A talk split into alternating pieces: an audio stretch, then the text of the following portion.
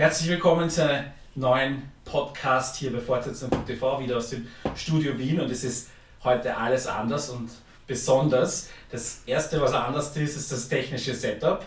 Das hört ihr jetzt entweder, weil es deutlich besser oder deutlich schlechter ist. Ich weiß noch nicht, welches von beiden. Das zweite, was heute anders ist, ist, dass wir neben mir, mein Name ist Harry List, wie gewohnt, ist der Georg da. Hallo? Georg Charmann, sagen wir mal die Nachnamen dazu. Und wir haben einen dritten Gast, der daran schuld ist, dass wir das neue technische Setup brauchen. Ah. Das ist nämlich der Chris Dohr. Hallo. Hallo, hallo. Und ähm, der Georg und der Chris haben eine gemeinsame Podcaster-Vergangenheit. Äh, wollt ihr ja kurz darüber erzählen, über die Castmates, die ihr da wie viel 30 Episoden lang gemacht habt? Es waren ziemlich genau 30 Episoden auf drei Jahre verteilt.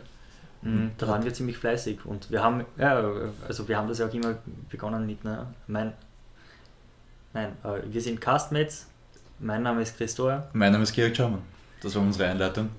Und es hat eigentlich damit begonnen, dass wir zwei, so wie auch du und unsere, die meisten unserer Zuhörer und Zuhörerinnen, Fernseh- und Film begeistert sind und wir haben halt die ständig über irgendwelche Serien gesprochen, wo keiner außer uns gewusst hat, was wir überhaupt reden. Mhm. Und dann haben wir halt versucht, das Ganze irgendwie auf Audio zu bannen und mit interessierten Leuten zu teilen. Ja, und ihr habt äh, immer Leute aus der österreichischen Filmlandschaft eingeladen. So wie dich. Ich war auch einmal zu Gast in der kurzen Phase, wo ich mich selber für relevant gehalten habe. ja. Ja, hoffentlich ist es ja wieder so. Die äh, ähm, Folgen können wir, ein paar sind noch online, oder? Können wir verlinken. Die letzte, die vorletzte. Genau, eigentlich die letzte ist für uns die wichtigste. Die gibt es auf Soundcloud und damit auch auf iTunes. Und, Und die anderen Tumblr. können wir alle versteigern. Können wir machen, ja, aber die, die letzte war halt wichtig, weil wir da auch einen Ja. Abschluss gefunden haben, unsere gängigen Themen wieder aufgegriffen haben und kurz zusammengefasst Ganz genau. haben. Wir eine, haben- eine Podcast-Patenschaft übernehmen, so wie beim Filmmuseum gerade, eine Filmpatenschaft. Ja, wer sich, da, wer, wer sich dafür bereit erklären will, auf jeden Fall. Vielleicht Wir ergibt sich haben dann ein Revival. Ja. Und Ja. jetzt, äh, das nächste, was hier besonders an dieser Folge ist, wir besprechen eine Serie, die schon, wir schon mal besprochen haben, nämlich Bojack Horseman. Und äh, das ist der Grund, warum du, Chris, da bist, weil Hm. du, um- also Georg, du wolltest unbedingt drüber reden, Chris, du wolltest unbedingt dabei sein und jetzt müsst ihr mir kurz helfen. Warum zum Teufel? Also wir müssen ja sagen, es geht speziell um Bojack Horseman, die dritte Staffel, weil beim letzten Mal haben wir nur die ersten zwei besprochen. Und das ist einfach eine der absolut besten Serien, die es momentan gibt. Ich glaube, da sind Chris und ich uns einig. Und eben, weil unsere Leidenschaft für die Serie so groß ist, können wir immer wieder darüber sprechen. Mhm. Absolut, also äh, ich bin ein Fan der ersten Stunde von Bojack Horseman. Also ich erinnere mich gerne an diesen Moment zurück, ja, äh, wie Netflix bei uns in unseren österreichischen Breitengraden, in den mitteleuropäischen Breitengraden freigeschalten wurde. Äh, das war die erste Serie, die ich mir angesehen habe. Da Bojack Horseman ab dem Moment, ich weiß nicht, also Netflix ist wann im September 2014 gestartet bei uns, ja, wenn es mich nicht täuscht. Nein, ich glaube früher. Ein bisschen früher. Naja, entweder äh, September, Anfang September oder Ende August. Weil Bojack ist im Sommer 2014 gestartet. Ende August 2014 Genau. äh, haben sie Bojack Horseman gestartet. Und das war mitunter die erste Serie von Netflix, die ich mir angesehen habe, oder das erste, was ich mir überhaupt auf Netflix angesehen habe. Einfach aus dem Grund, okay, wenn ich jetzt hier diesen Anbieter habe, dann will ich im Endeffekt jetzt gleich auch einmal sehen, was kann der, ja, was, was können die so machen und was haben die drauf. Speziell an exklusivem Material. Absolut. Was, äh, was haben die da an eigenproduzierten Content? Und äh, Bojack hat mich da einfach, also ich, ich fand ja schon die, die, die, die Teaser und die Trailer sehr lustig. Wirklich komödiantisch lustig. Du hast einfach diesen Washed-up Schauspieler, ja, dieses Washed-up Pferd, das die meiste Zeit nur äh, völlig zugedröhnt ist aufgrund von Alkohol und Drogen und allem. Ja. Das fand ich irgendwie schon eine lustige Prämisse. Äh, und das hat es eigentlich auch völlig gehalten, nur hatte es dann auch noch diese zusätzliche Ebene, die mich einfach völlig gefesselt hat, weil es einfach äh, zu dem, äh, wie soll man sagen, dem, dem, ja, dem gegenwärtigen Kanon der Dekonstruktion Hollywoods, ja, dieses Mythos, der, der Mythos Hollywood, das ist alles so geil, blablabla. also die Serie arbeitet da ja voll hin, ja, dass sie einfach zeigt, Alter, Hollywood ist einfach nur ein fucking Business von, äh, ja, von oben bis unten in jeder Hinsicht. Ja, jedes kleinste Futzelchen Dreck ist auch inszeniert. Und das zeigte diese Serie. Das fand ich einfach spannend. Also sie passt da voll in, in den äh, Kanon wie Entourage, wobei Entourage ja auch irgendwie eine geschöntere Version. Eine Verherrlichung fast ja, schon. definitiv ist. Wissen wir eh, dass das wahrscheinlich wir sagen, eine sehr weich gezeichnete Version von Hollywood ist, auch wenn es eine ziemlich akkurate äh, Version von dem ist, wie man eben Filme macht und wie Filme gemacht werden und wie das Ganze äh, quasi passiert. Dann kam ja Californication, ist im Endeffekt ja in dieselbe äh, Richtung. Das haben wir auch besprochen. Wir haben ja einige Vergleiche gezogen ja. in der Podcast-Folge. Speziell bei Bojack ist ja auch dieser Anti-Helden-Mythos, genau. ja. der auch wieder in unsere Zeit passt. Das ist die nächste Ebene. Mhm. Und was da alles einfließt, das ist eigentlich für mich besonders spannend.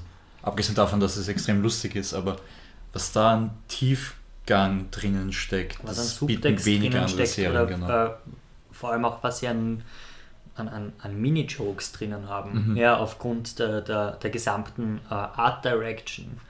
Weil es eine Animationsserie ist, das fügt dem Ganzen noch viel hinzu. Absolut. Das ist auch spannend, wenn man sich zum Beispiel mit Lisa Hannewald, ich glaube, so spricht man sie aus, ich nenne es mal an, die die Production Designerin der Serie ist. Nicht verwandt mit dem Skispringer. Oder Hannewald, keine Ahnung, wie man sie ausspricht.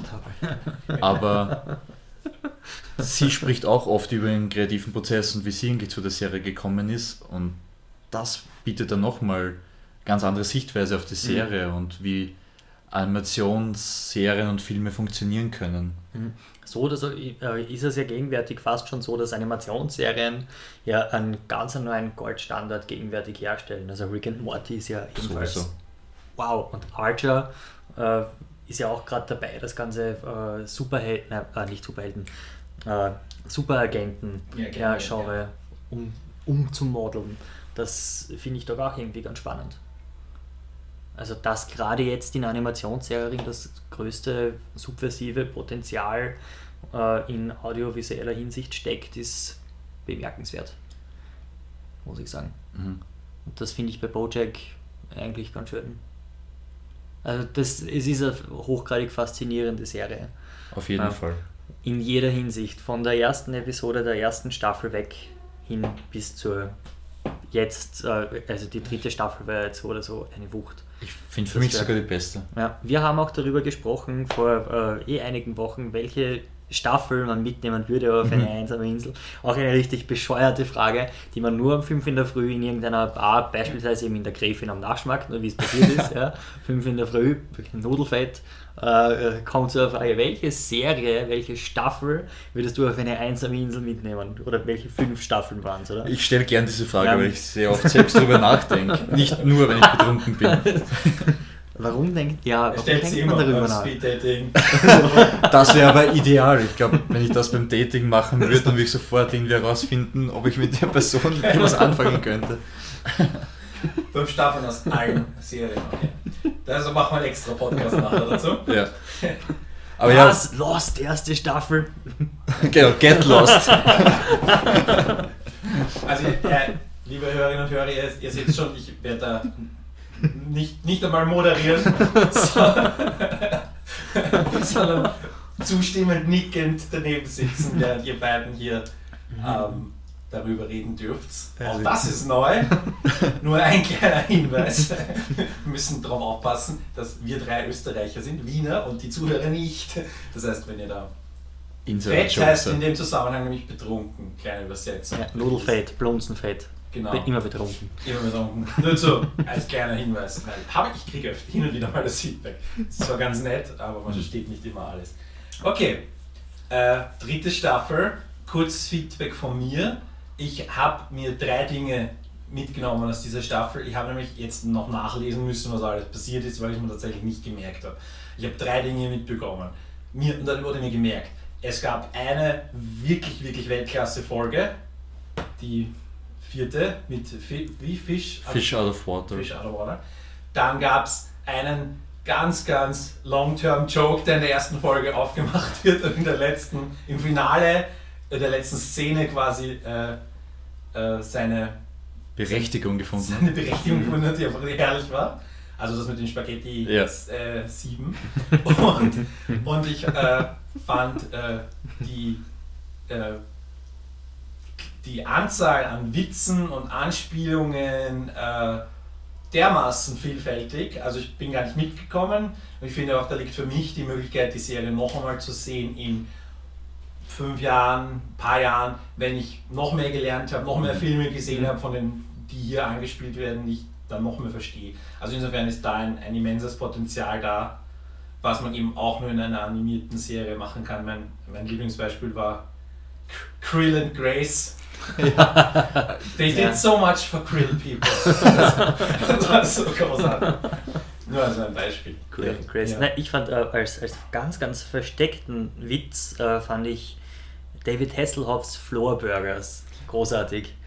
Ja, in dieser 2007 genau, Folge genau, 2007 und da sieht man eine kurze Außenaufnahme, wo ja. Bojack die Straßen lang genau, fährt. Bo, äh, das, das, nein, nicht, nicht Bojack, das ist diesmal nicht Bojack, sondern das ist Princess Carol. Ich war mir nicht diesmal, sicher, ich wollte gerade. Die diesmal durch, äh, die, die, die, durch, wieder durch dieselbe Straße fährt. Ja.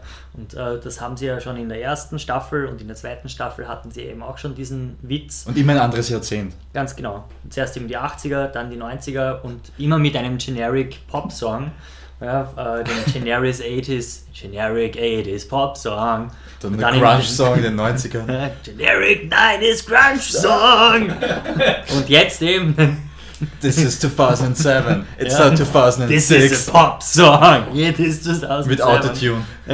Und im Hintergrund wurden so viele aber, aber, Jokes. Das, aber dieser Song hat äh, wie aus Will I Am's Songschmiede geklungen. Das Eben, oder? Völliger Wahnsinn. Ja. Weiß nicht, hat er diesen Song geschrieben? ja, das ist mir zum Beispiel entgangen. Das kann, und zum Beispiel, oder ich kann mich nicht mehr erinnern.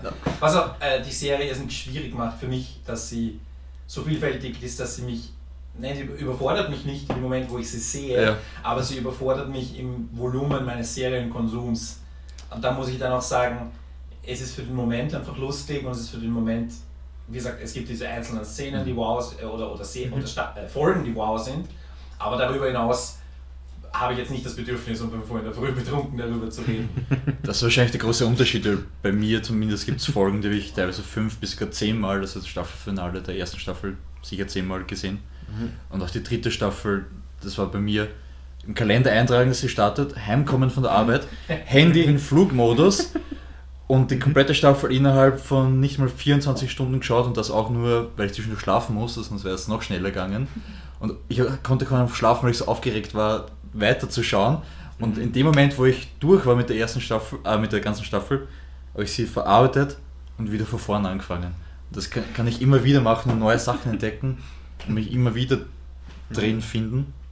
Und das macht die Serie allgemein so großartig. Und die dritte hat sowieso nochmal eine ganz andere Ebene und das war auch, ich habe wirklich teilweise ein Wochenende lang die Serie geschaut und Episoden-Reviews gelesen und das war so mein Wochenende, das war super. mhm. Ja, das das. Okay. Also in, in so einer, äh, äh, mit so einer Eskalation habe ich natürlich nicht angeschaut. Habe ich die Serie natürlich nicht gesehen.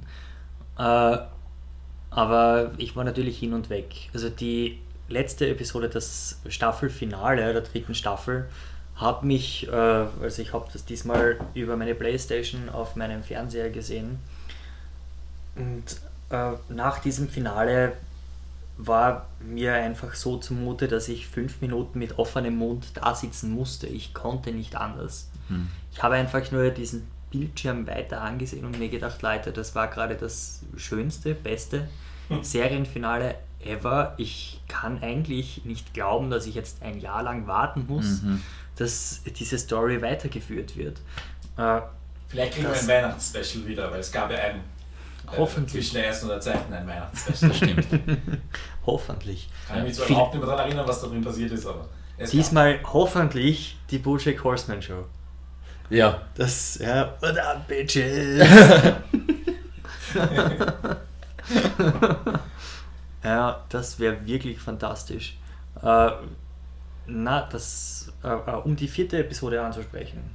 Ja, die definitiv eine der großartigsten Episoden, also der hat ja überhaupt niemand gerechnet. Magst du gleich erklären, warum es da geht und warum es so besonders ist? Also mal kurz zusammenfassen und dann. Genau, weil nicht alles merken. Mhm. Es ist ja so, dass Bojack unter Wasser auf ein Filmfestival geht, um dort Secretariat zu promoten. Mhm. Und das Spannende ist, einerseits funktioniert sie fast gänzlich ohne Dialog Und das macht es nicht nur wunderschön und erinnert an Stummfilmklassiker, sondern führt auch zu einem mega Payoff in Form einer Pointe am Ende der Episode. Die ich vorher gesehen habe. Wirklich? Ja. Da Aber wie es rauskommt. kommt. Aber es ist trotzdem lustig, ja. Aber auch ansonsten ist eben so besonders, weil es oh- ohne Dialog schafft, so viel an Story und Emotionen zu erzählen. Mhm. In der Episode definitiv. Also Ja. das, äh, äh, vor allem auch, dass, sie, dass diese Episode an große Stummfilmklassiker äh, einfach erinnert, wie beispielsweise moderne Zeiten. Ja, das ist Ja. also die Parallele oder die, die Anleihen, die sie da nehmen, sind einfach offensichtlich. Das war wow. Und das Interessante ist, es ist ja Wow. nicht wirklich Stummfilm, sondern es ist eigentlich ja eine fremde Sprache. Ja. Also er ist ja nicht, es ist ja nicht stumm in dem Sinne, sondern es ist einfach eine leisere, fremde Sprache. Gedämpfte das heißt, und verzerrtere Sprache. Ja. Und die Assoziation, die ich sofort Mhm. hatte, war Lost in Translation. Ich wollte gerade sagen, es Das ist halt sowieso. so wie ja. Der Bill Murray-Charakter in Japan irgendwie Ja. verloren ist. Genau. Das hat auch diese melancholische Note durchgehend. Mhm. Und das, was mir bei der Episode eben auch aufgefallen ist, und das habe ich aber in keinem Review gelesen, äh, ich finde, die Episode ist nichts anderes als äh, ein, soll man sagen, eine relativ künstlerische Form, äh, um das gesamte Leben von Bojack Horseman, nicht das, was Mhm. wir bis jetzt in den ersten zwei Staffeln auch gesehen haben, sondern eigentlich das gesamte Leben von Bojack äh, in a nutshell. Ja, denn das, das Kind, das er da im Endeffekt, also ich spoil jetzt, was darf ich das oder? ja, sicher. Okay. Also es ist Spoiler-heavy, das würde man schon sagen. Na passt, dann ja, bin ich ja beruhigt. Äh, na, auf jeden Fall dieses Kind, das er im Endeffekt hier äh, auf, auf das er hier stößt und das ihm im Endeffekt irgendwie zugespielt wird. Genau dasselbe hatten wir ja auch während seiner, seines Horsing Around Gigs Mhm. äh, mit Sarah Lynn. Ja, das hat äh, eigentlich das exakt selbe Spiel gespielt. Denn gleich einer der ersten äh, äh, Interaktionen, die er mit dem Kind hat, ist, dass er dem Kind Zigaretten anbietet. Ja, diesen, diesen, das ist eigentlich völlig unverantwortlich. Und dann dennoch ringt er sich irgendwie auf und äh, äh, äh, in der typischen Bojack Horseman äh, äh, Manier so, ja, na gut, kümmere ich mich halt darum. Ja, gut, bringen wir das Kind halt zu seinem Vater, zu seinem Seepferdchenvater. Und dann beginnt eben ganz einfach ihr Adventure, wo die beiden einfach aneinander quasi gekettet werden. Also Bojack und dieses ja. Seepferdchenkind. Genau, das Seepferdchenkind. Das kann man im Endeffekt jetzt auch wie Todd sehen, ja, dieses Seepferdchen. Das ist wie Todd, das ist wie Sarah Lynn. Man sieht einfach, dass bei Bojack äh, es immer eine Person braucht, die einfach an ihn gekettet quasi ist, oder dass dieser Bojack in seinem ganzen Leben immer wieder so eine Person hat, die er braucht, um selbst zu funktionieren. Das fand ich eigentlich wunderschön, dass sie hier so, so äh, äh, eigentlich, also dass sie hier eine dialoglose äh, Analogie auf sein gesamtes Leben schießen. Ich muss auch sagen, wie du die Parallele jetzt angesprochen hast, ist mir fast die Gänsehaut kommen, weil das war halt so, erstens gebe ich dir vollkommen recht und andererseits ist ja dieses Thema eigentlich das vorstechende Thema der ganzen dritten Staffel. Dass er eben Sarah Lynn und was sich da entwickelt bis zur elften Folge, das ist sowieso ein Absolut, Wahnsinn. Auf das muss man dann nachher nochmal in Detail zu sprechen kommen. Mhm. Also du hast eben diese Sarah Lynn Storyline, die sich intensiviert Mhm. und in sich äh, ungemein prägen wird. Dann beschäftigt ihn noch immer das mit der Penny, mit der Tochter von der Charlotte, seiner, einer seiner besten Freundinnen aus der zweiten Staffel, Mhm. wo er Angst hat, dass er die verdorben hat, was er bei Sarah Sarah Lynn ja auch Mhm. gemacht hat, weil sie ein Kind war am Set von, von um, Horsing Around und das aber auch weiß, dass sie selbst gar nicht damit umgehen konnte. Das spricht sie auch an in der elften Folge. Und das Ganze führt dann dazu, dass im Staffelfinale dieses Ethan Around dreht, eigentlich glücklich wäre, er ist auf einmal ein positiverer Mensch, versucht sogar den anderen Schauspielern zu helfen, was man so nicht von ihm kennt. Und in dem Moment, wo die Jungdarstellerin sagt, sie möchte auch berühmt werden und so werden wie er, ergreift er die Flucht, weil er erkennt, dass sich dieser, dieses Pattern, dieses Mustern wiederholt. Mhm. Und dann ganz am Schluss, und da muss ich zugeben, dass ich beim ersten Mal wahrscheinlich übersehen, weil ich zu, zu viel auf einmal geschaut habe, wo dann alle Charaktere nochmal einen kurzen Abschluss bekommen. Und anscheinend einer von Bojacks Töchtern Ja, versucht bei Princess Carrion anzurufen. Und das wird natürlich in der vierten Staffel bestimmt aufgegriffen und zeigt auch wieder, dass da einfach ein, ein Kind, ein junges Mädchen, meistens waren es ja, abgesehen von Todd jetzt in dieser Analogie, aber meistens waren es junge Frauen, die Bojack entweder im Stich gelassen hat, verdorben hat, sich sogar sexuell mit ihnen eingelassen hat, was ja auch die Princess Carolyn vorwirft, dass allgemein alle Frauen in seinem Leben sollten irgendwelche, sollten Mutterfiguren sein, in denen, in denen er eindringen kann. Mit den Tochterfiguren ist es nochmal problematischer, was ja bei der Sarah Lynn ganz besonders der Fall ist. Und dass jetzt Bojack tatsächlich scheinbar eine Tochter hat und dann auch mit der Penny das wieder aufgegriffen hat und es noch schlimmer gemacht hat als zuvor. Mhm. Das spiegelt eben seine Wiederholung, äh, seine Entwicklung wiederholte Male da und fast noch intensiver durch die anderen Charaktere, so wie mhm. du sagst. Mhm. Absolut. Das, äh, aber gerade die Tochter, die wir jetzt in der vierten Staffel nächstes Jahr wahrscheinlich kennenlernen werden, das hat sich eigentlich auch in der fünften Episode, also das ist die Abtreibungsepisode. Ja, ich, ich also wollte es daran anmerken. Ja, da, da äh, ist es eigentlich schon vorgeshadowed worden, dass sowas passieren Vor wird. Als großartiger ja. Joke, wo irgendwie meint, wo der Butchik sagt, I had some abortions in my time, well I didn't have them, I paid for them. Oh my god, what if the mothers just took the money. kept, kept. the money? ja, wie du sagst, super das, Foreshadowing. Ja, das hat hier wieder super funktioniert diese Episode, äh, über die, glaube ich, sollten wir auch reden. Ja. Diese Abtreibungsepisode ist irgendwie die gesamte Abtreibungsdiskussion in Amerika in a nutshell. Aber ideal, weil sie nicht wertend ist. Sie sagt einfach, ja, so ist es. Ja. Reden wir eigentlich nicht drüber, ob's, ob man es machen sollte oder nicht, sondern wie wir damit umgehen, ja. beziehungsweise. Genau, wie, wie militarisiert oder quasi wie militarisiert sind die Worte auf beiden Seiten. Ja. Das, ja, das, das beantwortet diese Episode eigentlich ganz schön.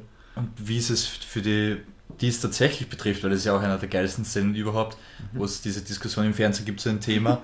Und here to discuss about this topic we have a diverse group of three white old men in bow ties. Und so, ich kann mit Fug und Recht meine Meinung äußern, weil mich die Situation nicht nie betreffen wird, deswegen bin ich unparteiisch. Oder auch ja, dieser wunderschöne Satz, ja, in der Bibel habe ich es, glaube ich, gelesen. ja. Wunderschöne Argumente. Ja. Wo sie die äh, in dieser Folge ja damit die Showbiz-Lösung wählen. So, äh, wir, wir inszenieren jetzt eine, eine Abtreibung, die eine Fake-Abtreibung und es endet die Folge dann mit, ups, ich bin doch schwanger. Genau. Das ist Ja, und wie sie es dann vor allem noch vertuschen wollen, sie geht ein Jahr weg und kommt dann zurück und dann ein Kind und allen wird sagen, weil jeder liebt Kinder. und das sagt die Diane, die gerade davor eine Abtreibung hatte, das ist ja das Schöne, dass die, also schön, das Interessante, dass die Abtreibung von der Diane nur kurz im Mittelpunkt ist und dann das restliche über die Sextina Aquafina und ihre künstliche Abtreibung abgehandelt wird. Und die als, als äh, Figur einfach nur so lustig ja. ist, dieser Delfin, der die ganze Zeit in die Luft schaut. Genau. Das, das macht das Ganze nochmal absurder und lustiger. Ja. ja das ich finde aber auch diesen, diesen Song finde ich auch großartig. Get it, Fetus, kill it, Fetus, get it, Fetus, kill it, Fetus. Pow, pow. Wow, nobody saw that coming. Ja. Wow. 20, 20 Themen in, in 25 Minuten abgehandelt. Ja. Großartig. Und im Endeffekt auch allen durch die Bank auf den Schädel geschissen, gleich wie South Park. Ja, aber nein, ich finde eben nicht so wie South Park, weil es nicht so aggressiv war. Es war halt einfach, dieses Thema gibt es in der Welt und wir sollten, ja, wie geht man damit um? Mhm. Und South Park macht es teilweise den Vorschlag haben wir, weil es ja auch manchmal wichtig ist, damit es wirklich funktioniert und auf ihre Software-typische Art. Mhm. Aber um was anderes in der dritten Staffel bei Bojack ähm, anzusprechen, was in die Richtung geht und das war für mich sowieso einer der, ich sag mal, bahnbrechendsten, ohne zu weit ausholen zu wollen, aber Entwicklungen, nämlich wo trotz Sexualität behandelt wird. Ah, ich dachte, eh, du sagst, Mr. Peanut Butter geht in die Politik. Äh, das, ist, das ist wieder ein eigenes Thema, aber das ist für mich so spannend gewesen, weil mhm. am Schluss dann Todd eben meint, er ist weder heterosexuell, aber auch nicht homosexuell. Er ist mhm. vielleicht gar nichts.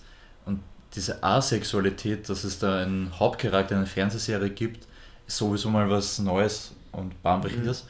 Und als jetzt wieder mit umgegangen ist, umgegangen wird, weil seine Freundin sagt, well, that's okay und es ist okay, natürlich ist es okay. Und dass das eben so verhandelt wird, gleichzeitig wie Bojack in der einen Folge eine Hochzeit crasht. Und das ist halt eine Hochzeit zwischen zwei Frauen, aber es wird nie thematisiert. Es ist einfach das Natürlichste auf der Welt, dass mhm. Frauen heiraten. Das geht gar nicht darum, dass er das crasht und dadurch das Chaos entsteht. Mhm. Und diese gesunde Selbstverständlichkeiten mit Themen, die vor fünf, zehn Jahren noch ein mega Aufreger gewesen wären, ebenso wie die Abtreibungsfolge, mhm. das ist für mich das Besondere. Mhm. Und sie haben ja auch die Möglichkeit über die, über die Tiere dieses, diesen Aspekt, weil du hast ja quasi nicht nur äh, Heterosexualität und Homosexualität, sondern du hast ja auch noch Tier A und Tier B Sexualität. und, das ist aber auch völlig normal. Und da ja. gibt es dann plötzlich tausende Varianten und Kombinationsmöglichkeiten, und, äh, die nicht mal Facebook alle darstellen. und ähm, also das ist ja, wird auch nie thematisiert mhm. in der Kompatibilität. Da gibt es ja auch diese, äh, in der ersten Folge ist das, glaube ich, mit der Reporterin von Manatee Fair. ja. genau, die die Seekuh und das Pferd äh, keine Kompatibilitätsprobleme haben. also, wo es auch ein paar witzige Dialogs sein gibt zwischen den beiden. Weil ich ja. habe die erste Folge nochmal angeschaut, also einfach nur so mal da reinzukommen. Mhm. Mhm. Aber, ja, da, eben, das wollte ich auch ansprechen, dass jede Staffel von Bojack hat einen ähnlichen Aufbau, wie die Episoden ihren Fokus legen. Also die erste Folge ist meistens einführend, lustig und etabliert das Hauptthema mhm. oder eines der Hauptthemen. In der dritten Staffel geht es einerseits um die ganzen Award-Geschichten wegen Secretariat, wird Butching Oscar gewinnen, was muss er dafür tun und dass er gleichzeitig immer wieder Horsing Around verteidigen muss und man fährt eben von seiner Serie, die 2007 ähm, existiert hat. Für eine Folge, oder? Wo nur der Pilot Naja, ein oder? paar Folgen, aber es ist ziemlich schnell eingegangen. Und dann entwickelt sich jede Staffel so, dass man halt dann die zweite, dritte, in dem Fall nicht die vierte, aber oft durchbeißen muss. Bei der dritten Staffel ist nämlich die dritte Folge mit Bojack Kills, wo es darum geht, dass dieser Kruber-Charakter Heroin irgendwie nach Bojack benannt hat. Das ist immer so eine Folge, die ein bisschen ähm, Krimi-Aspekte hat und die ich dann nicht so toll finde. Und dann baut sich immer mehr auf, auch von der emotionalen Wuchtigkeit. Und die elfte Folge ist immer das Allerärgste. Und da in der dritten Staffel Moment, sowieso. Kurz, kurz die dritte, ist das die Folge, wo auch die tote Stripperin ja, genau. cool ist? Ja. Wo ich das einfach so genial fand, dass die alle Stripperinnen in LA sind äh, Orcas und diese Parallelität zu dem, wie wir Orcas behandeln. In SeaWorld, ja. Großartig. Ja, ja super gelöst. Äh, es hätte mit keinem anderen Tier wäre so lustig gewesen ja. oder hätte diese Gesellschaftskomponente gehabt. Also Voll. Und sie ziehen das ja auch längerfristig durch. Also ich kann mich jetzt nicht erinnern, dass es in der ersten und zweiten Staffel schon so war. Also ich kann mich schon ich glaube zu erinnern, dass es Stripperinnen gab, mhm. aller möglichen Arten, aber dass sie da so irgendwie so ein eigenes, eine eigene Branche oder irgendwie so eine eigene Sexualitätsbranche mit mhm. Orca-Stripperinnen haben ähm, und Sexarbeiterinnen in allen Varianten. Ja. Das äh, haben sie dann durchgezogen, das kam dann öfter vor in der Staffel. Bei Cabra Cadabra, das ist das Unternehmen, das Todd aufzieht. Mhm. Um, kurz gesagt nur abzuschließen, die elfte Folge ist meistens so der, der Brechpunkt, wo es ganz arg wird.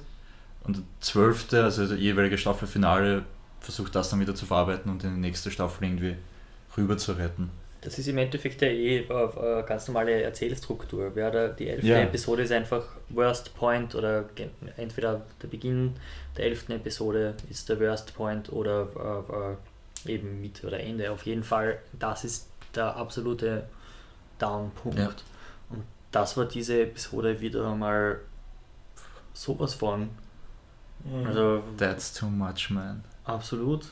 Sie haben sich hier wieder ausgetobt. Ich habe sowas nicht erwartet. Ich meine, ich fand schon äh, im Vorfeld äh, der gesamten dritten Staffel, was soll man sagen, also nicht satisfying, aber unfassbar heftig, dass sie äh, mit einer Konsequenz, äh, äh, was soll man sagen, Bojack nicht belohnen. Mhm. Also Bojack kriegt ja eben auch nicht mhm. diese Oscar-Nominierung dann im Laufe der dritten Staffel, wofür er wirklich hart arbeitet.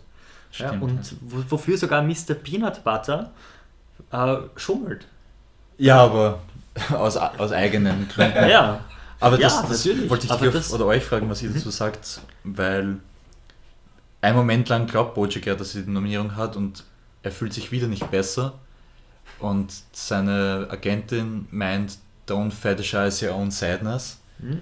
was ja teilweise sicher auch von Kritikerseite vorgeworfen werden könnte. Speziell die dritte Staffel ist da sehr blatant in dem Umgang mit Depression und Selbstkritik und werde ich jemals glücklich sein im Gegensatz zu den ersten zwei Staffeln. Und da bin ich mir jetzt nicht sicher, ob Bojack jemals glücklich sein kann oder will oder, und ob er das bewusst und unbewusst selbst sabotiert. Und wie ihr das seht. Also ich glaube nicht, dass er ein Johnny Drama ist wie ein Entourage, der sich selbst äh, immer auf, äh, der sich selbst im Weg steht. Äh, ich glaube, der Weg zur Redemption ist unfassbar schwer, vor allem nach diesem Staffelfinale, vor allem nach der, der, der Heftigkeit der jetzt getätigten Aktionen äh, ist der Weg zur Redemption, also du weiß nicht, er kann Holz hacken in Kanada, ja, Mhm. das wäre meine Lösung für ihn. Dann weg von allen anderen Menschen, dann wird er vielleicht glücklich. Aber das ist ja, was dieser Cuddly Whiskers, der Creator von der Bojack Horseman Show sagt, erst wenn du alles gehen lässt, kannst Ja. du einen Weg finden, glücklich zu sein. Und vielleicht hat sich das eben jetzt in der zwölften Folge bewahrheitet. Wer weiß, was das, äh, äh, das wunderschöne Bild, ja, das wir in der ersten Episode schon gesehen haben, an der Mhm. Wand, also im Hotelzimmer und was sich dann ja in der zwölften Episode auflöst, also im Schlussbild, die laufenden Pferde. Ja, das ist in der, im Hotelzimmer, wo er mit dem, Mhm. äh, mit dem Manatee zur Sache geht. Dort haben wir dann ja, dort haben wir ja oben dieses Bild hängen, die laufenden Pferde, die einfach geradeaus laufen. Und am Ende der dritten Staffel, das ist das allerletzte Bild und das ist einfach wunderschön, Bojack einfach diese Horde wilder Pferde laufen sieht. Ja. Das ist wow. Mit dem Song dazu. Ja. Ich fand, ja gut, es wäre natürlich so eine Holzhammer-Geschichte gewesen, dazu Wild Horses. Ja, Wild Horses ist in der ersten Staffel und da Ja. fand ich schon großartig eingesetzt. Eh, das nochmal, das wäre redundant gewesen und Ja. wahrscheinlich auch mit dem Holzhammer. Ja. Er war wieder Ja. eben die elfte Folge, auch wo er bei dem Meeting von den anonymen Alkoholikern ist und so großartige Jokes. Einerseits dieses, dieser Vogel, den man kennt, vielleicht von Simpson, der immer den Kopf runtergibt und eigentlich ist es so, Mhm. dass der ins Wasserglas trinkt, raufgeht und wieder runtergeht. Und dann gibt es ihn tatsächlich und der erklärt so seine Alkoholsucht oder eine Schnecke, für die Rock Bottom tatsächlich war, dass sie unter einem Stein aufgewacht ist. Und dann kommt Bojack hin und sagt, das ist alles Kindergeburtstag, jetzt hört mal euch an, was ich für Scheiße in meinem Leben gemacht habe. Und dann die Sarah Lynn meint, sie hat euch nie erlebt, dass eine Versammlung von anonymen Alkoholikern aufgelöst wurde, weil alle anderen zu schlecht drauf waren danach. also ich glaube schon, dass er auch damit fast schon, ja, dass er seine eigene Traurigkeit fetischisiert. Fetischised. Oder seine Unbedarftheit, sein, sein Unglück. Eventuell, naja, ich finde, äh, dass wenn ich zurückdenke, die erste Staffel, äh, äh, die, die, die, die Vision, die er ja im Drogenrausch in der ersten Staffel Mhm. hat, ja, die hat uns ja eigentlich gezeigt, dass er eine Möglichkeit gehabt hätte, glücklich zu sein. Oder so wie er sich's vorstellt. Wie er sich's ja, vorstellt. Dass er zumindest in seiner äh, Vorstellung, oder dass er zumindest, äh, ja, dass er sicher mal, also dass, dass er höchstwahrscheinlich eine fixe Vorstellung Mhm. von Glücklichkeit hat, die er sicher in der zweiten Staffel ja schon einmal verbaut hat. Ja. Ja, äh, und jetzt in der dritten Staffel ja nochmal viel härter verbaut hat. Äh, ob er jemals dorthin findet, also gut, die Fetischisierung. Ha, ha, ha, ha. Aber wir sehen ja am Beispiel von Princess Caroline, dass sie auch nicht lang irgendwie aus dem Showbusiness sich raushalten kann. Wenn sie wirklich zufrieden und glücklich ist mit dem neuen Freund, das merkt man auch, ist sie trotzdem sofort beim ersten Moment wieder daran, Deals abzuschließen und wieder in diese Welt zurückzukommen. Und ich glaube, ebenso wie der Ethan, dieser Charakter sagt, ihm fehlt schon das Rampenlicht. Er hat zwar sein B-Plus Life, seine B-Plus Frau und alles, Hm. aber ihm fehlt das Scheinwerferlicht, die Leute, die über seine Witze lachen. Mhm. Ich glaube, Bojack wird es ähnlich gehen. So wie er auch in seiner Biografie geschrieben hat, er, sich, er ist eigentlich berühmt worden, um sich, um nie allein sein zu können, Mhm. äh, sein zu müssen, weil er sich mit Leuten umgeben kann. Und das ist die Frage, ob das vielleicht einfach zu sehr in ihm verwurzelt ist. Wir werden es herausfinden. Ja, hoffentlich. Also. Leider erst in einem Jahr. Ja. Vierte Staffel ist bestätigt. Ja, ich Mhm. habe eh einen Tag nach der Ausstellung der dritten.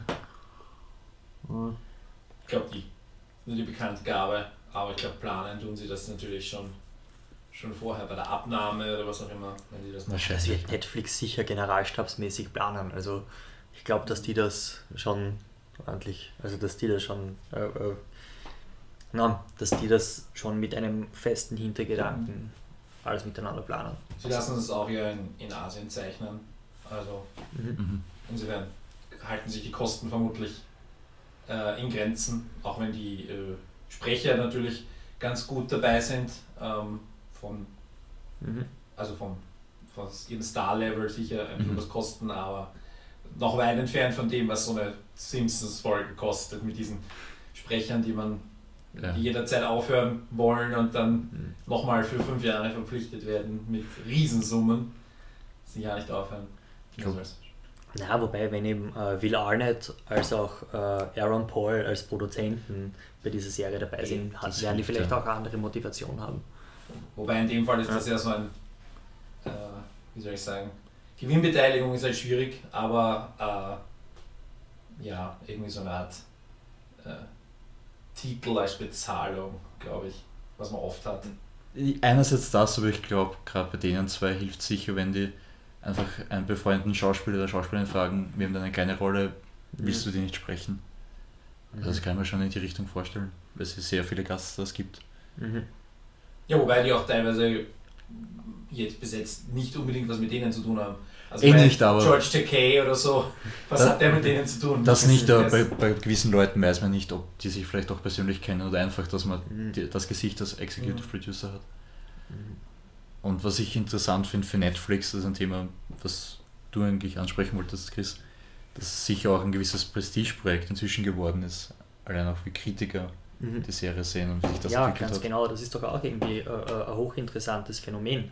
Aber ich, finde, das ist gerade jetzt hier bei Bojack ziemlich exemplarisch. Ja, da können wir das auch ganz, ganz äh, schön festhalten. Aber ich denke, so geht es eigentlich extremst vielen Fernsehserien. Denn bei Bojack haben wir es ja gesehen, dass die erste Staffel äh, nicht zerrissen wurde, aber mit einem äh, äh, Ja, unter dem so. Radar irgendwie geflogen. Ganz genau, die ist sehr weit unterm Radar geflogen, weil sie eben auch nur eine gewisse Anzahl an Episoden als Screener bekommen haben, also die meisten Kritiker. Ja. Die haben ja wie viel, vier oder fünf Episoden, die ersten vier bis fünf Episoden gesehen, wo du aber ganz genau auch weißt, gut, um eine Netflix-Serie jetzt wirklich zu bewerten, braucht man schon auch ein bisschen länger, weil das ja größere Bögen sind, die gespannt werden. Und das ist jetzt auch nicht äh, äh, eine Fernsehserie im herkömmlichen Sinn, Mhm. dass du die Werbeblöcke dazwischen hast, das fällt ja weg. Das heißt, da ist da, der, äh, da ist die, die Episodenstruktur ja auch eine ganz andere. Sie sind drei Minuten länger, ne? durchschnittlich. Ja, Also, von der seriellen Struktur. Es sind Ja. zwar abgeschlossene Handlungen, aber es wäre so, wenn du ein Buch kritisieren musst und die ersten vier Mhm. Kapitel kriegst, anstatt zwölf. Ganz genau. Ja. Wobei abgeschlossene Folgen finde ich gar nicht. Also ich meine, Na, du kannst schon jede Folge aufhängen Ja, an einer gewissen Folge Grundhandlung und dann hast du durchgehende aber- ja. Handlungsstränge. aber es ist nicht so arg wie zum Beispiel eben wie bei den Simpsons oder Na, das South nicht, das Park nicht. vor der 17. Staffel. Also Mhm. Ja, jetzt sind sie ja auch eher seriell, aber klar. Mhm. wo du, wo du quasi wirklich dieses, dieses alte System war ja, ähm, es geht wieder alles auf Anfang. Und ähm, wenn bei den Simpsons jemand stirbt, dann war das ja immer eine große, oder dann dieses eine Mal, wo ich mich erinnern kann, wo sie das groß angekündigt haben, es stirbt ein Charakter, dann war Mhm. das irgendwer, der völlig wurscht war. Und ähm, das haben wir jetzt hier bei Bojack äh, tatsächlich einen, Mhm. einen, vielleicht nicht Hauptcharakter, aber zumindest einen äh, für Bojack sehr relevanten, einflussreichen Charakter, der Mhm. zumindest fünf, sechs Folgen lang vorkam Ja. insgesamt. Also ich meine, das, äh, Mhm. das macht schon diesen Unterschied. Ich muss ehrlich sagen, ich habe das, was ihr vorher besprochen habt, mit dieser Struktur nicht nachvollziehen können. Mhm. Also das liegt aber auch wieder an der, an der Tiefe der Beschäftigung, wenn ich es nur einmal gesehen habe. Äh, aber ja, zurück zu den Kritikern, Entschuldigung. Ja, na, äh, kein Stress. Äh, äh, ja, genau. Die erste Staffel ist ja auf jeden Fall weit unterm Radar geflogen, aber ab der zweiten Staffel hat sich im Endeffekt, äh, hat sich die, die, die Resonanz unter den Kritikern äh, enorm und extremst verbessert. Das heißt, die Serie hat äh, wirklich gute Reviews bekommen, äh, teilweise mit einem A, mit, also gleichzusetzen mit, einer, mit einem sehr gut, mit einem 1. Äh, und jetzt bei der dritten Staffel ist ja eigentlich ein Kritikerdarling, um so zu sagen. Mhm. Ja, was ist im Endeffekt passiert? Äh, es hat einfach in der ersten Staffel Zuseher gegeben oder eine große Masse an Zusehern gegeben, die eben gemeint haben, damn, das ist eine fantastische Serie, von Kopf bis Fuß, die dann natürlich auch weitere Zuseher generiert haben, die hier natürlich, äh, Word of Mouth, ja, mhm. die hier äh, andere, also ihren gesamten Freundeskreis, ihren ganzen Bekanntenkreis auch dazu gebracht haben, schaut euch diese fucking Serie an, denn die ist mitunter das Großartigste, das es gegenwärtig gibt. Mhm. So habe ich sie ja definitiv angepriesen. Ja, ich, muss, ich bin euch sehr dankbar, dass du mich auf die Serie gebracht hast. Ich möchte auch noch kurz ansprechen. Ja, ja, ja. Äh, Bier kannst du mir danach bezahlen, aber danke. Na, äh. äh, ja, und jetzt in der dritten Staffel ist sie halt ein äh, popkulturelles Phänomen, um so zu sagen. Aber das ist ja auch nichts Neues, sondern im Endeffekt etwas, das ja viele andere Serien auch schon durchlebt haben. How I Met Your Mother hatte dasselbe mit den Zusehern auch schon durchlebt. Mhm. Die Selbst ersten, Friends. Absolut. Friends, How I Met Your Mother, die ersten drei, vier Staffeln waren ja jetzt im Endeffekt nie die, die die Zuseher gebracht haben. Ja, das sind die, die langsam anlaufen und erst dann kommt die große Masse an Zusehern daher. Die kommt ja dann nur durch Reruns immer wieder äh, äh, zum Sender hingelaufen. Äh, wenn sie sehen, okay, gut, ja, es baut sich auf, dann kommen die Zuseher, dann kommt natürlich auch die fette Kohle. Dasselbe wird hier jetzt auch mit Bojack Horseman passieren. Oder ist schon passiert, ja. ja. Und die haben sicher auch, also die Serie hat sich auch vom Dark Horse, pun intended, Charakter profitiert. Mhm. Ich glaube, das hat auch Netflix gewusst so wie sie die erste Staffel gedroppt haben, ohne viel Vorwarnung. Mhm. Es gibt, wir haben da zwar unsere erste Animationsserie, William Knight ist Hauptcharakter, aber mhm. viel mehr hat man nicht gewusst. Ja, das, äh, äh, eine ähnliche Taktik hatten sie jetzt auch bei Stranger Things. Da war es ja. noch größer, das, wie sie es aufgebaut mhm. haben. Ja. Also durch genau, diese ja. Taktik meine ich. Genau, sie haben einfach nur, ja, sie haben die Serie mal hingehauen und. In den Sommer rein, wo man eigentlich glauben sollte, da wären nur Serien versteckt, die keiner mhm. sehen will, was beim traditionellen Fernsehen so wäre. Mhm. Aber selbst da sind jetzt eigentlich alle, äh, sagen, alle Programmierungstheoretiker Lügen gestraft worden. Ja. Und das, also was mein Facebook-Feed sagt, ist, dass äh, eigentlich jeder Stranger Things gesehen hat. Das ja. Ich habe es noch nicht gesehen, aber es ist sicher, wie es die Konversation und das popkulturelle Denken bestimmt, ist für mich ein Wahnsinn und Mhm. Gleichzeitig ist das der Sommer, wo die Filme an Bedeutung verloren haben, weil die, die groß aufgebaut wurden, wie ein Suicide Squad halt komplett durchgefallen sind mhm. und dadurch an Relevanz verlieren. Zu einem neuen Tiefpunkt erreicht haben, sagen wir mal so, weil ich meine, ja. diese, wie geht es schon die vergangenen Sommer immer so und es wird immer schlimmer. Genau, und ich glaube, diesen Sommer war es dann, wo sich einfach die Achsen so sehr auseinander bewegt haben von Relevanz von mhm. Fernsehserien versus Kinofilmen. Ich habe auch Speziell im einen Sommer. guten Artikel gelesen, wo der hatte das schon als Titel und auch als Thema. Von, auf Wired meinst du den Artikel? Ich glaube, ja, wo, ja. wo Stranger Things saved a Abysmal Summer oder irgendwie sowas. Mhm. Irgendwie so ähnlich war der. Aha. Also, oder oder hat, war der Blockbuster in einem verdammt schwachen Sommer. Irgendwie so ähnlich, ja. Mhm. Und ähm, das ist ja richtig. Wir haben ja auch schon einen Podcast drüber gemacht. Und da haben wir aber auch aber vortrefflich darüber gestritten, weil ähm, meine, meine wichtige These war ja, warum, warum Stranger Things so gut funktioniert hat, war, weil wir das alle kennen und weil wir ja gar nichts Neues wollen eigentlich. Da gibt es auch einen super Artikel dazu auf fox.com. Ich weiß, den fand ich dann, habe ich dann im Nachhinein gelesen und fand das gut, dass die meine Gedanken zusammengefasst haben. Ja. Ja, Wobei, das ist ja aber, aber das, das, das, ist ja eigentlich eher ein, ein, ein allgemeingültiger äh, Gedanke. Denn eigentlich ist ja jede Geschichte schon erzählt worden. E. Sie wird nur variiert und irgendwie anders, mhm. neu, äh, wie soll man sagen, von einem, von einem neuen Standpunkt aus versucht zu erzählen. Und das schafft das Kino gegenwärtig absolut nicht. Mhm. Aber Dinge, die wirklich originell sind, ja. schaffen es niemals aus, einem, aus einer Treatment-Phase raus Mhm. Weil einfach jeder Produzent viel zu viel Angst hat, also vor allem Hollywood-Produzenten, die nach wer weiß was für Parametern alles gemessen werden, viel zu viel Angst haben, damit einzufahren. Und es, wenn das irgendwie günstig umsetzbar ist, findet sich vielleicht irgendein. Ich glaube, das eine Beispiel, was in dem Text gebracht wurde, Der war Lobster. Lobster, Als positives Beispiel, das funktioniert den hat. ich halt jetzt nicht gesehen habe, also nur den Trailer und, und Ich habe ihn gesehen. Also als etwas, was halbwegs neuartig war. Wahrscheinlich würde man auch Mhm. äh, Vorbilder finden. Also, aber ja, und ich meine, selbst die ganz großen, erfolgreichen Filme, Star Wars, Star Mhm. Sind ja auch wieder nur, also weil ich jetzt gerade gesehen habe, Star Trek oder auch andere äh, große Franchises, die einfach wiederbelebt werden. Mhm. Ja, sie wiederholen eigentlich nur das äh, Muster, was eigentlich schon vorher funktioniert Ja. hat.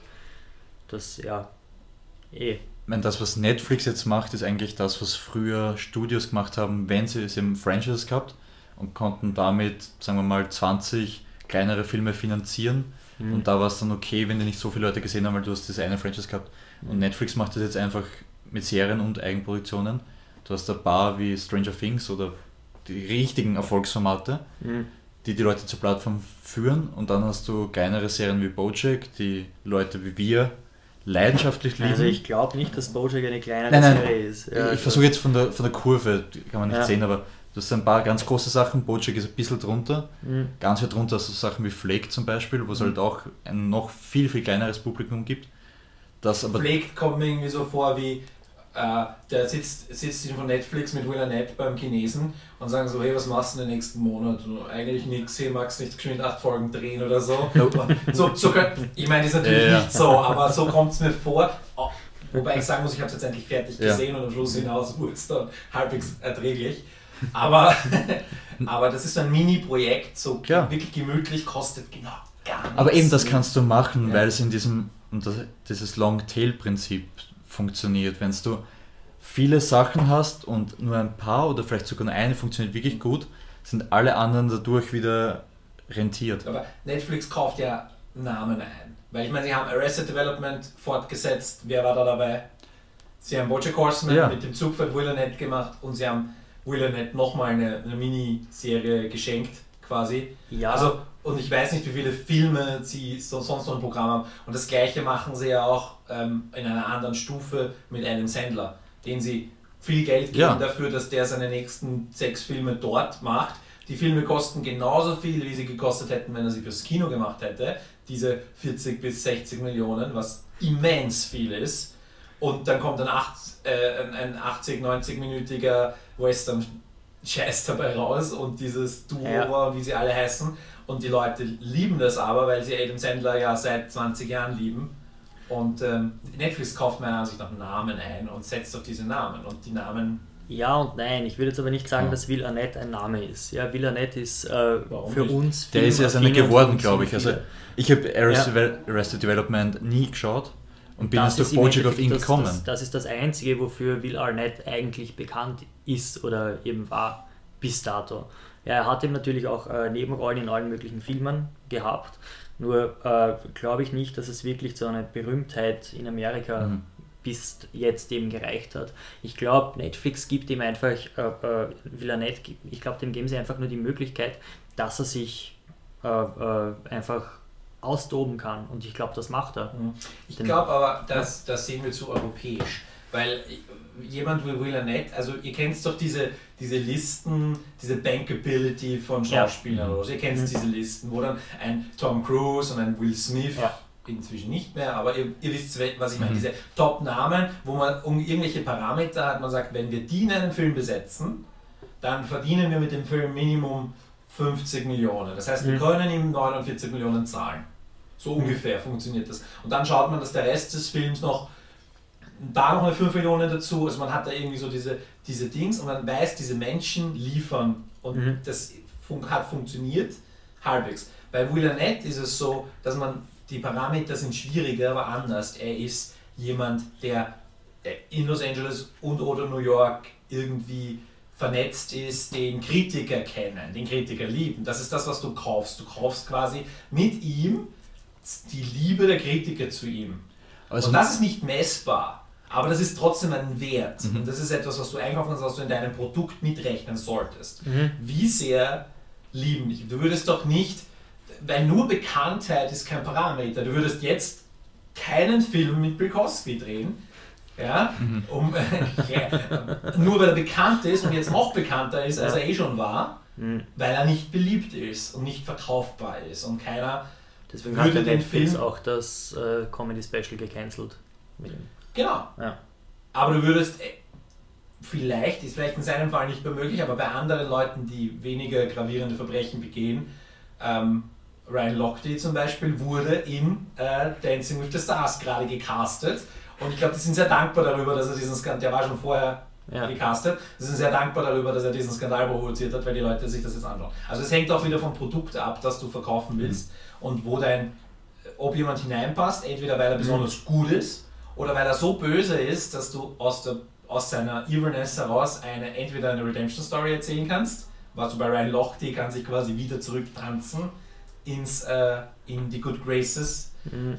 Also, und da passt Will Arnett schon rein. Und das ist es, was Netflix, und er ist sicher günstiger als ein Tom Mhm. Cruise. Ja, ohne Frage. Das, aber äh, äh, gut. Ich glaube, wenn wir die, die, die finanziellen Möglichkeiten von Netflix hätten, ich meine, die haben äh, ein Produktionsbudget, ein jährliches Produktionsbudget von 10 Milliarden Dollar. Mhm. Das ist ja. Da macht man schnell einmal ein Flaked oder ja, was. das ist, da, da schießt du das raus, da, da gibst du einem Adam Sandler einfach die. Ja, Na nur gut, nein, gerade Adam Sandler haben sie 20 sich sehr gut Millionen. überlegt, weil das sind, Ja. ja. das sind ja, wie gesagt, wenn wir ja von sechs Filmen, das ist ja eine halbe Milliarde nur für Adam Sandler. Ein besseres Beispiel wäre die Douglas-Brüder, die einen Deal Ja, haben mit denen Netflix und machen halt vier. Indie-Filme für eine kleine Nische, die aber vorhanden ist. Und das ist halt der Unterschied bei VOD im Gegensatz zu linearem Fernsehen, wo du halt nur begrenzte Zeit hast, Mhm. oder bei Kinofilmen, wo auch eben Räume für nur begrenzte Zeit zur Verfügung stehen. Bei VOD gibst du ein riesiges Angebot und jeder pickt sich das heraus, was er braucht. Es gibt ein paar markante Punkte, die da vielleicht jeder schaut oder größere Teile als bei anderen Mhm. Sachen. Und davon hat Bojack profitiert. Das ist, kann erst entstanden sein. Einerseits natürlich, weil es eben das Erzählen ermöglicht wurde durch VOD, Mhm. dass es sich so aufbauen kann. Und weil es unter der Oberfläche, äh, unter dem Radar eben aufgebaut werden konnte. Und jetzt trägt es die Früchte. Absolut. Absolut. Ja. Theoretisch könnte man Bojack ja ähm, als, eine, als eine Datei hochladen. Du müsstest das Ganze in zwölf Teile zerlegen. Also theoretisch könntest Das du ist einfach richtig, ja. einen sechs Stunden Teil hochladen. Ja. Mhm. Und ähm, das ist vielleicht eh dann, wir sind es jetzt auch gewohnt, weil dass es Folgen gibt, Ja. kommt ja aus dem, aus dem linearen Fernsehen und das ist, die, früher waren die Anzahl definiert, weil man gesagt hat, man kann ein halbes Jahr bespielen und dann waren es immer 24 Mhm. Folgen und dann kam irgendwer daher, dann probieren wir mal 10, 12, 13, was auch immer. Der Anfang war ja Netflix irgendwie, haben gesagt, wir, 13 ist irgendwie die ideale Zahl und dann haben sie es, selbst das schon wieder variiert und jetzt sind wir bei Bojack hat 12 Genau. und Mhm. Stranger Things hat 8, ja, und andere Dinge, wo sie, oder auch im, im linearen Fernsehen, auch im Kabelfernsehen, variieren die Folgenlängen hin und Ja, her. der und Get Down ist ja auch da ein gutes Beispiel. sechs Folgen. Sechs Folgen Ja. und die, äh, die erste Episode hat 90 Minuten und nein, oder ist sie sogar noch länger? Ich habe es noch nicht gesehen, ehrlich gesagt. Äh, nein, stimmt, jede Episode ist weit länger als 60 Minuten.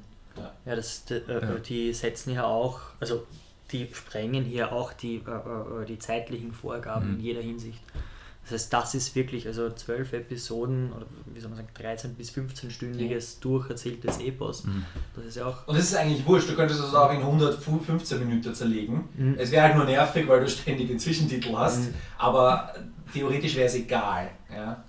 Aber was Bojack wirklich großartig macht, und das ist speziell bei der dritten Staffel, wie sie damit umgehen, dass es doch noch Folgen sind, speziell in den Folgenenden und im Cut zu den Credits. Einerseits natürlich, wo die ähm, Diana erfährt, dass sie schwanger ist und die eine Folge endet mit Mother F und die nächste beginnt mit Acker. Aber noch viel besser, wo dieses, diese Battle-Episode fast schon zwischen Bojack und Princess Caroline im Restaurant, wo sie am Schluss dann sagt, bitte gib mir eine Chance, bitte, bitte, wir sind Freunde, das wurde gerade besprochen, gib mir diese eine Chance und Bojack sagt einfach no. Und zack sind die Credits da und dieses Timing ist so prägnant inszeniert. Und es geht ja nur, wenn du in Credits Mhm. reingehen kannst, anstatt wenn du es durcherzählst. Und es ist viel stärker dadurch, dass die Credits reinkommen. Das No und sofort sind Credits. Du hast dann Mhm. kaum den Raum dazu, damit umzugehen. Oder auch wie dann die, ähm, ah, wie heißt nochmal seine, jetzt, ähm, Anna? nein, es- eben seine Serientochter Sarah Lynn, Ja. wo Sarah Lynn dann tatsächlich stirbt und sein fragendes Sarah Lynn noch in die Credits reingeht und die dann stumm sind, das gibt dem Ganzen viel mehr Gewicht. Und damit, glaube ich, ist es trotzdem noch wichtig, dass es einigermaßen aufgeteilt ist. Ja, Wie gut, und Kapitel zum der Beispiel. Hauptgrund ist eher, dass Schauspieler noch immer nach Folgen bezahlt werden und Jetzt abgesehen von der wirtschaftlichen Also Seite, mir geht es jetzt speziell um das Weil das Inszenatorische. ist die Möglichkeit, die du dann hast. Das ist eben, es gibt halt Rahmenbedingungen, in denen Künstler immer arbeiten müssen. Und ähm, wie, was das dann Rahmenbedingungen dann machen, das ist dann, da Mhm. liegt dann, dann die große Kunst darin. Weil Theater sind auch so gebaut, wie sie gebaut sind. Und die Inszenierung, die du dann machst, äh, Ja. ist, am, ist vom Gebäude abhängig. Und in dem Fall ist es so, du hast einen Rahmen, dass eine Folge zu Ende sein muss und du hast dich vielleicht auch selbst festgelegt, weil ich meine, sie könnten ja andere Folgengrößen machen. Ähm, und dann sagen sie, okay, wir sind jetzt bei Minute 25,5, Mhm. das ist das, wo sie üblicherweise aufhören, aus. Und wir machen da jetzt 10 Sekunden plus minus und machen so etwas, weil wir, weil wir können, weil wir dürfen und äh, weil es einen Nutzen hat und künstlerisch und oder erzählerisch äh, perfekt. Ja. Ja. Aber trotzdem sind die Rahmenbedingungen natürlich ökonomisch, vermutlich ökonomisch, auch bei Netflix immer noch, Mhm. obwohl es gar nicht nötig wäre. Und das löst sich aber eh alles der Reihe nach auf, aber Kollektivverträge und äh, solche Dinge sind halt dann immer sehr langsamer, viel langsamer als äh, ähm, Die Arbeitsrealität. ja, die Realität. Ja. Und Das ist halt überall so. Und Mhm. auch die Verwertungsrealität, ne? weil Mhm. Gewinnbeteiligung gibt es halt nicht mehr als Option. Das ist für Netflix vielleicht sogar ein Problem, dass sie sagen können, wir lassen jemanden. Naja, das macht im Endeffekt, äh, also Gewinnbeteiligung macht Netflix jetzt nicht. Das, was Netflix macht, ist, dass sie äh, im Normalfall 20 bis 30 Prozent der Produktionskosten als Bonus drauflegen, weil sie das ja auch ganz genau wissen, dass sie jetzt die Rechte auf alle Ewigkeit haben werden.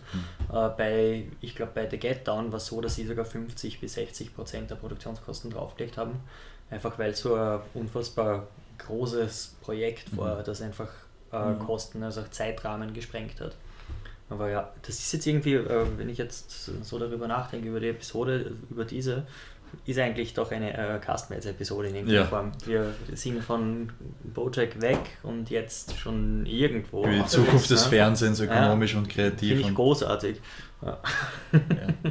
Finde ich an sich ganz schön. Ja, um ganz kurz da diesen Meta-Gedanken auszuführen. Ich habe kein Problem Ja. damit. Jederzeit willkommen. ja, hört man gerne. Ich hoffe, unseren Zuhörern und Zuhörerinnen geht es auch so. Das ist das Schöne, wenn es nicht gefällt, kann man einfach abdrehen. Über Netflix. Oder wie auch äh, äh, die Kelsey, die Regisseurin äh, von Bojacks Film, die ja in der zweiten Staffel gefeiert Mhm. wird, äh, auch wunderschön zutage gegeben hat. Bojack, please put that all in a podcast so I can unsubscribe to it. Wunderschön Ja. eigentlich. Na gut, dann lassen wir es an der Stelle.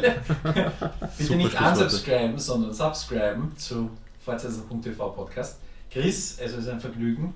Es war mir ein Vergnügen. Vielleicht Danke wieder vielmals. mal. Ja, gerne. Zur vierten Staffel dann. Spätestens.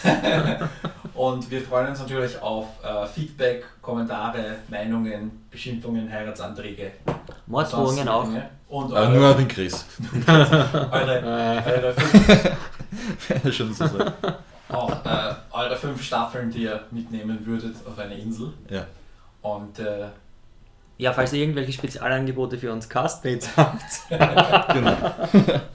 Wir warten noch auf die Revival-Angebote, ja, beispielsweise vom König von Saudi-Arabien, dass wir vor ihm auftreten. Ja, für 100 Mille sind wir dabei. Ne? ja, ja. Und wie ihr seht, über Bojack können wir immer reden, also über Twitter oder in Real Life, wenn ihr uns- uns seht, einfach ansprechen über Bojack und es geht dahin. Bo! Ah ja. Danke, dass ihr da wart. Ja, danke. Danke für die Einladung. Ciao.